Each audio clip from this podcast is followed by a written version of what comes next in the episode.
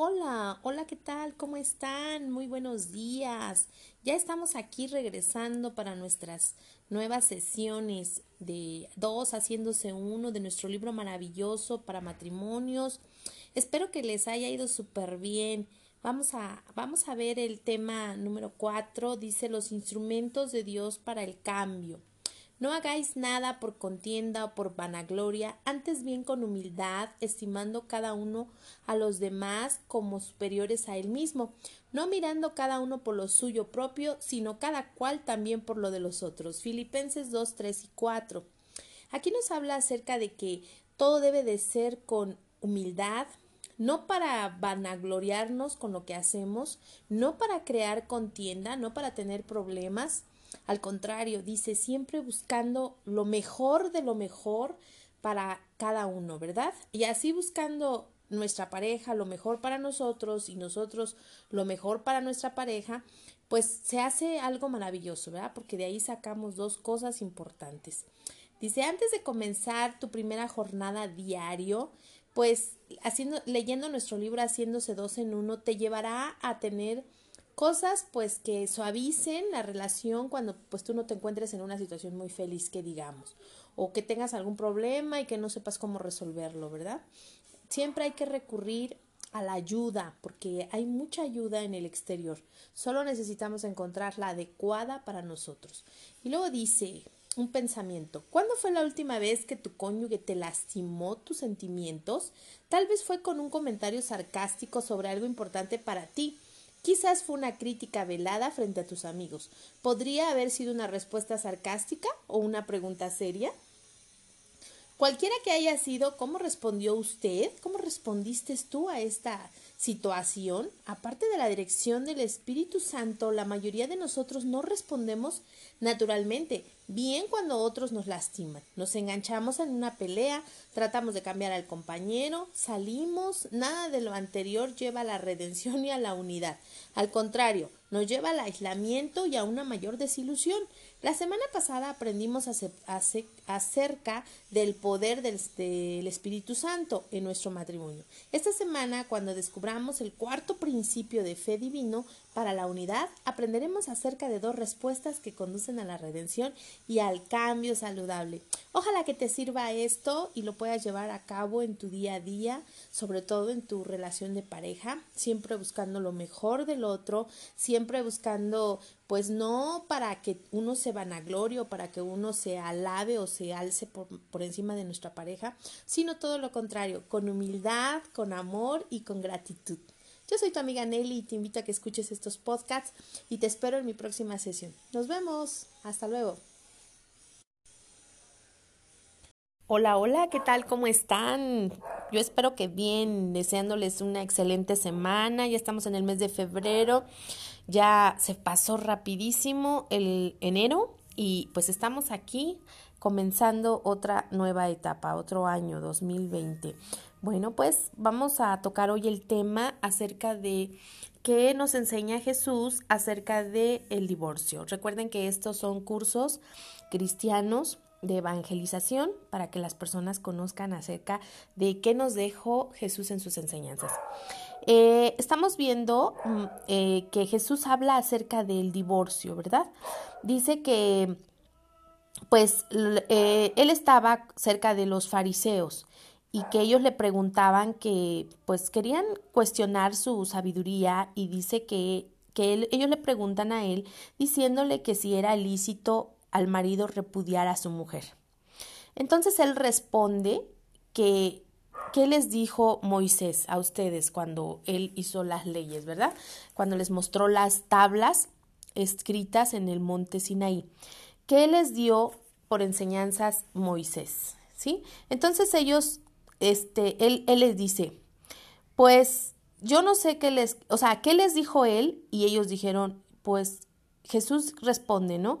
Por la dureza de vuestro corazón os escribo este mandamiento. O sea, ellos tenían el corazón endurecido, como en la actualidad lo tenemos muchos. Dice, pero al principio de la creación Dios creó varón y hembra. y los hizo Dios. Dios los creó. Él tiene ese poder y esa autoridad de que Él creó al hombre y a la mujer. Por esto el hombre dejará a su padre y a su madre y se unirán a, un, a su mujer. Y los dos serán una sola carne, así que no son ya más dos, sino uno. Por tanto, lo que Dios juntó no lo separe el hombre. E, e, esto tiene que ver con la temática de nuestro libro Dos haciéndose uno. Dios no ve a dos personas cuando hay un matrimonio, cuando eh, el, el, padre o el cura casan o el este el pastor casa en una iglesia a dos parejas, a una pareja, este, ya se hace una sola carne ante la presencia de Dios, porque vas y te presentas ante Él como uno solo. Entonces Él ya no ve más dos, sino ve uno solo. Y, y esa es la voluntad del Padre, a final de cuentas, porque pues Él hizo la creación, Él hizo al hombre y a la mujer. Y luego dice, no, por lo tanto, cualquiera que repudie a su mujer y se case con otra, comete adulterio contra ella. O sea, le hace una falta, una falta muy grande a su esposa. Este es diferente entre el hombre y la mujer. El hombre comete el hombre comete contra ella adulterio al repudiarla. Y no nada más eso. Y si la mujer si la mujer repudia a su marido, se casa con otro, ella no, o sea, él la repudia. Primero él la repudia, la rechaza, este, comete adulterio en contra de ella, pero también la manda a que ella cometa adulterio, o sea, él le da esa pauta para que ella cometa adulterio. ¿Por qué? Porque él la repudió primero.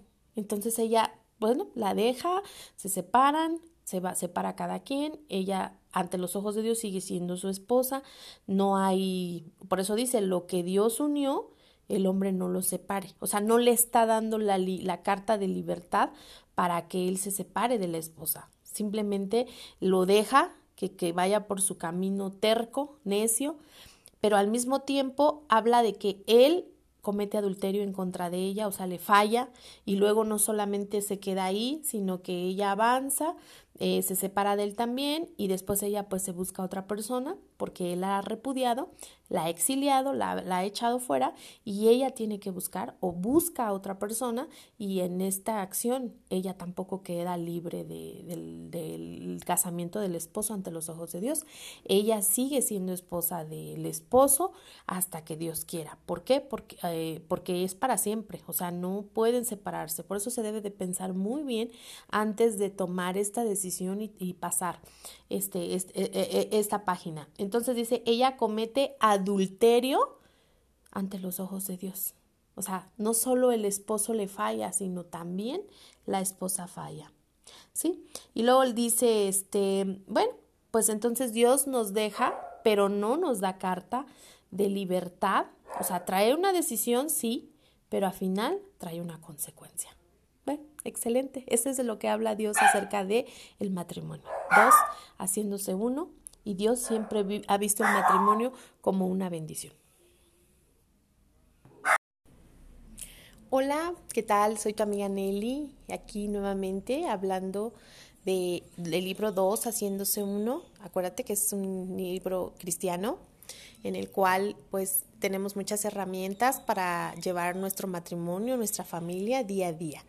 No importa si no tienes una familia, si no estás casada, esto te va a servir muchísimo, te va a ayudar para seguir avanzando en tu vida diaria. Y hoy vamos a tocar el tema que se llama negativos del espíritu humano, amargura y la ira y toda forma de malicia.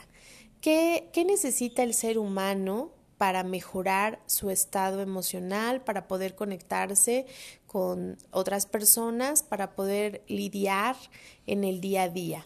Bueno, pues liberarse de la amargura y de la ira. Esas son dos cosas y de toda malicia, ¿verdad? También habla que debemos de estar limpios, puros, sin mancha y que tenemos que liberarnos de la amargura y de la ira. Eh, ¿Cómo pueden las personas eliminar efectivamente esas actitudes? Bueno, pues siempre lo hemos dicho que la Biblia habla acerca de orar. Esa es la principal. Tener comunicación con Dios a través de la oración, confesando todas nuestras faltas, nuestras fallas, porque Dios tiene el poder para poder llevar a cabo ese cambio en nosotros. ¿Por qué Dios quiere que lidiemos con la ira rápidamente?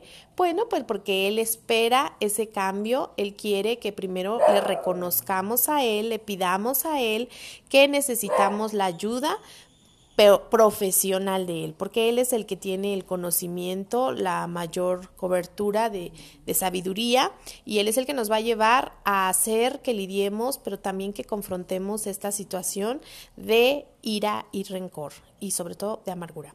Dios nos llama a perseverar en tiempos difíciles, sí, él siempre está ahí para nosotros cuando nosotros necesitamos que tenemos que avanzar, tenemos que perseverar en estos tiempos, sobre todo en las complicaciones. Siempre estamos pues sol, pensamos que estamos solos y no es así. Dios siempre está con nosotros. Él siempre nos da esa pauta de reconocer porque solos pues vamos a declinar, no vamos a avanzar, vamos a decaer, vamos a cometer más errores, vamos a tener más fallas, vamos a tener más faltas y no vamos a lograr nada. Efesios 4, 26, 31 dice, ¿cómo te afectaría la comunicación con tu cónyuge al eliminar la amargura. ¿Cómo te afectaría? Y la ira. Bueno, pues no, no, no creo que, que afecte, al contrario, va a tener un efecto, este, pues, rembombante, a donde vas a poder eh, efectuar más sabiduría, vas a poder llevar a cabo eh, lo que tanto anhelas, como es el amor, la, la paz, la paciencia, eh, la tolerancia, vas a empezar a notar esos cambios en ti porque pues cuando hay amargura, cuando hay ira, pues no, no pueden haber cosas buenas porque el, el espíritu humano se va deteriorando. ¿Y cómo lo vamos a hacer? Bueno, pues está el Espíritu Santo. El Espíritu Santo dice que se mueve por sobre la faz de la tierra desde la creación. Dios a través de su Espíritu Santo se ha movido, se ha, se ha, comunicado con nosotros. Y aunque Él estuvo físicamente aquí en la tierra con nosotros, Él sigue siendo Dios. Él no ha dejado de ser Dios. Él es, lo, como lo dice la Biblia, Él es Padre, Hijo y Espíritu Santo.